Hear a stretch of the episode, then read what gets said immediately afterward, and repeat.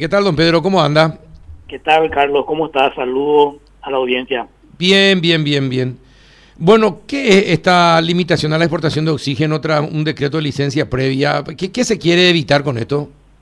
Sí, el, un poco retomando tu último comentario y eh, de Contreras nomás que soy, eh, vos sabés que el, equipo que, que, trabajó en este tema de licencia, y hablo un equipo importante, de Hacienda, Aduana, Trabajamos jueves santo, viernes santo, sábado a la mañana y ayer domingo estuvimos también trabajando. O sea, hay gente que trabaja en todos los sectores, privado y público, así como hay gente que también no trabaja, ¿verdad? Pero eh, yo he visto colegas de aduana, de hacienda, de salud que estuvieron trabajando porque, y ahí voy al tema de tu consulta, eh, hubo un, inminente eh, una inminente situación de, de falta de oxígeno que se corría el riesgo de, que en Semana Santa justo se dé, ¿verdad?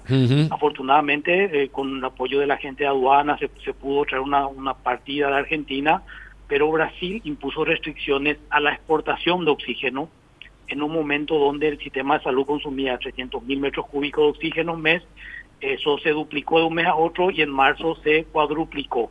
Eh, las estimaciones pasaron de 300 mil a 1.250.000 metros cúbicos y esa cantidad demandada adicional tan importante eh, hizo colapsar no solamente la producción nacional, que, hay cuatro fábricas de oxígeno en Paraguay, sino que eh, una industria muy importante que produce en Brasil y que de Brasil trae a su filial nacional, no, no pudo conseguir los permisos del Ministerio de Salud de, de Brasil. Entonces, ahí se hubo una inminente carencia de oxígeno y una de las maneras, lo que hemos revisado es que Paraguay está también produciendo y exportando oxígeno a países como Bolivia. Entonces ahí la, la primera medida es evitar que el, o sea, el, que la que producción nacional primero abastezca la necesidad del sistema de salud y que luego pueda ser exportada. Es una de, de tres medidas más que se han tomado entre este jueves, viernes y el fin de semana. No, no, está bien. Eh, con respecto al trabajo, me parece bien. Eh, todos tienen que, en realidad todos deberíamos trabajar así, solamente que eh, el sector privado, cuando no trabaja, se le descuenta. El sector público, trabaje o no trabaje, tiene su sueldo garantizado a fin de mes completo. pero volviendo al tema, al, al, tema, ¿qué, pasa con los que traen el, el, el gas, el oxígeno? ¿Qué pasa con ellos? no, ¿No tienen más porque el, el Estado le está debiendo mucho? ¿Cómo es la cuestión?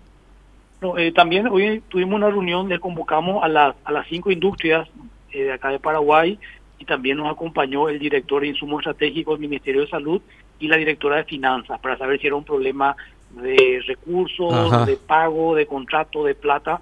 Y en realidad el Ministerio tiene contratos abiertos con, con, con casi todas las proveedoras y tienen un contrato por provisión, o sea, hasta una cantidad máxima, pero la, la demanda adicional fue tan grande que eh, ellos se vieron obligados. Es como que yo tenga pautado contigo una cantidad de, anuncios por día, de repente te digo, eh, eh, quiero triplicar mi cantidad de anuncios y, y te, creo una, una demanda adicional que te, te, sobrecarga. Claro. Entonces, el Ministerio de Salud tiene contratada provisión con empresas, tiene recursos para el pago pero eh, la cantidad, el ritmo que, subió ese pico no va a poder mantener si no realiza una adenda al contrato que pueda hacerlo hasta el 20%, que ya está en curso, eh, y adicionalmente una nueva licitación para lo que resta del año, porque no le va a alcanzar para lo que resta del año.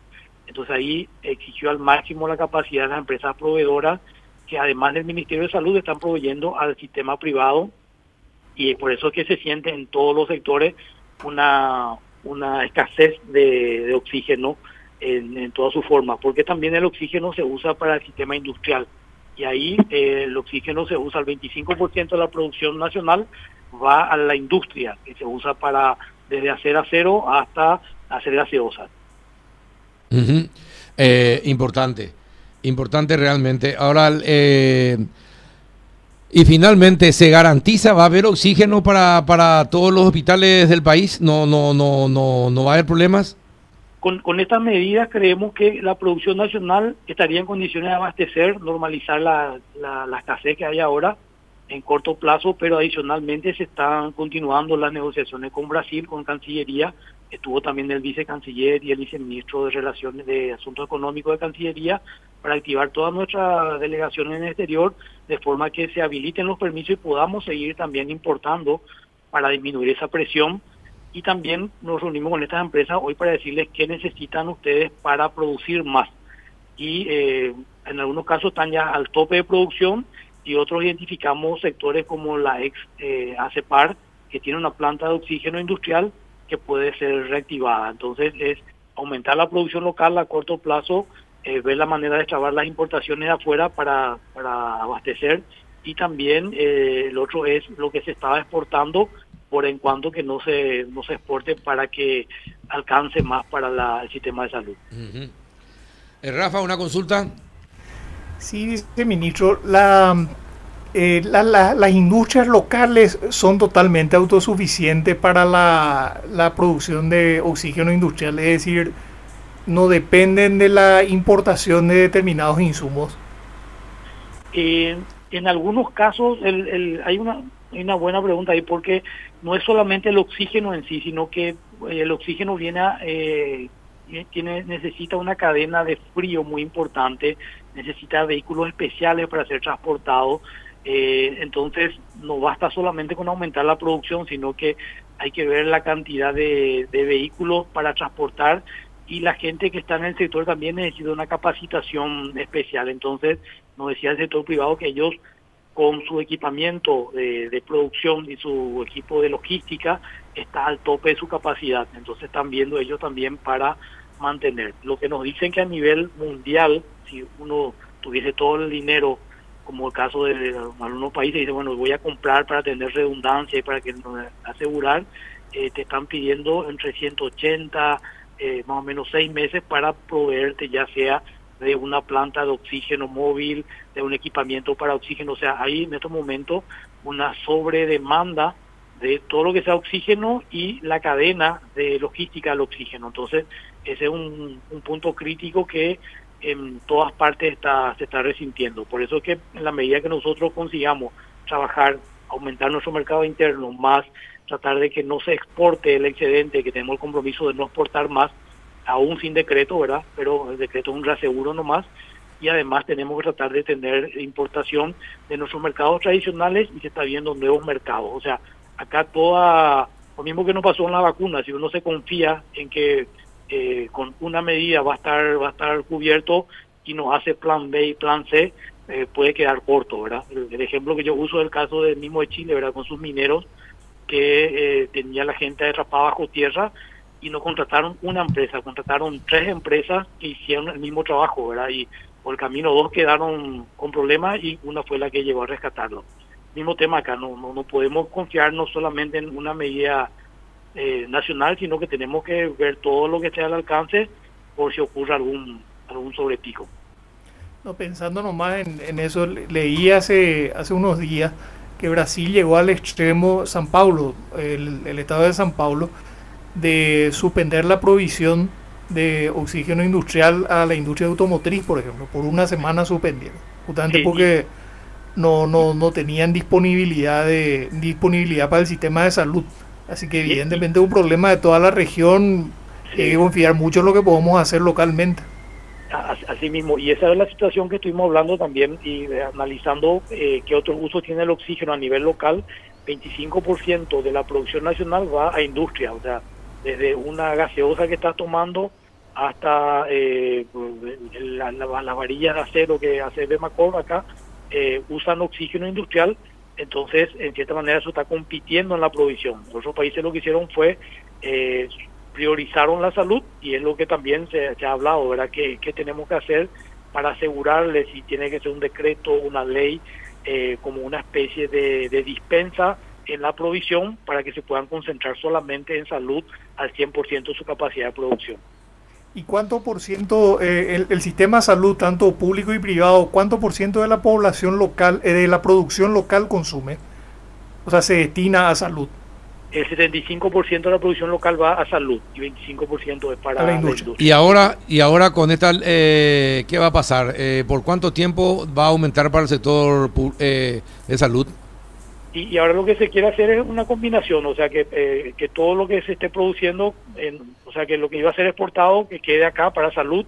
Eh, adicionalmente se va, se va a negociar qué necesitan para que ese 25% que va al sector industrial pueda ser cubierto o por la reactivación de la fábrica de CEPAR que se está viendo, que, podría ser una solución interesante, eh, o por unos acuerdos entre privados. Pero lo que yo quiero destacar es que la reunión hoy con las empresas proveedoras de oxígeno y el representante de aduana, de Cancillería, de Hacienda, estuvieron también hoy acá, es que todos estamos de acuerdo en que la salud es lo primero y que a toda costa después se va a ver cómo, cómo, cómo dar, eh, cómo solucionar los otros problemas de abastecimiento del sector industrial en caso que los hubieren.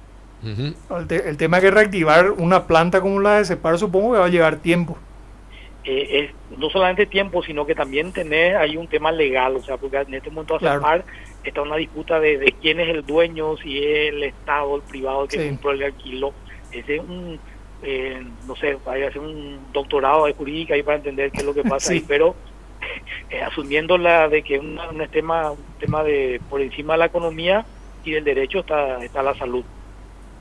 Totalmente. O sea que en, en, un caso extremo, vamos a decir, si, si sigue aumentando la demanda, que es esperarse que siga aumentando la demanda, el sector industrial corre el riesgo de quedarse sin este sin provisión de oxígeno. Sin un porcentaje por lo menos. Temporalmente puede, eh, puede, se tiene que negociar con ellos eh, cómo pueden producir eh, ralentí, o sea, al, al, al, mínimo posible, ¿verdad? Con, lo con el stock que tengan. Y sí, esperemos, esperemos que no sea así, ¿verdad? Aunque las proyecciones indican eso, esperemos que no se llegue. No, yo, yo creo que, que por eso que el, espíritu de, trabajo es qué podemos hacer entre todo sector público y sector privado para abastecer la demanda de, oxígeno, esa es la prioridad. Y después ver si necesitamos una ley, un decreto, eh, priorizar, eh, reactivar. Eh, y, y la idea es hacerlo todo al mismo tiempo, ¿verdad? En la medida de Ministerio de Salud tiene presupuesto, tiene contrato vigente para comprar, puede ampliar eh, los contratos que tiene y puede hacer nuevas licitaciones. Entonces, eh, todo lo que esté al alcance de la mano y algunas más que nos dijeron, ¿verdad? En la región hay plantas que estaban ociosas y las empresas dicen que les podrían llevar 15 días reactivar una planta ociosa en terceros países, entonces estamos viendo inclusive países como Chile, que logísticamente es, una, es, un, es complejo, pero que se puede se puede ver también todo lo que esté al alcance para que no, no nos quedemos sin, sin oxígeno. Bien, perfecto. Don Pedro, muchísimas gracias por la explicación. A las órdenes.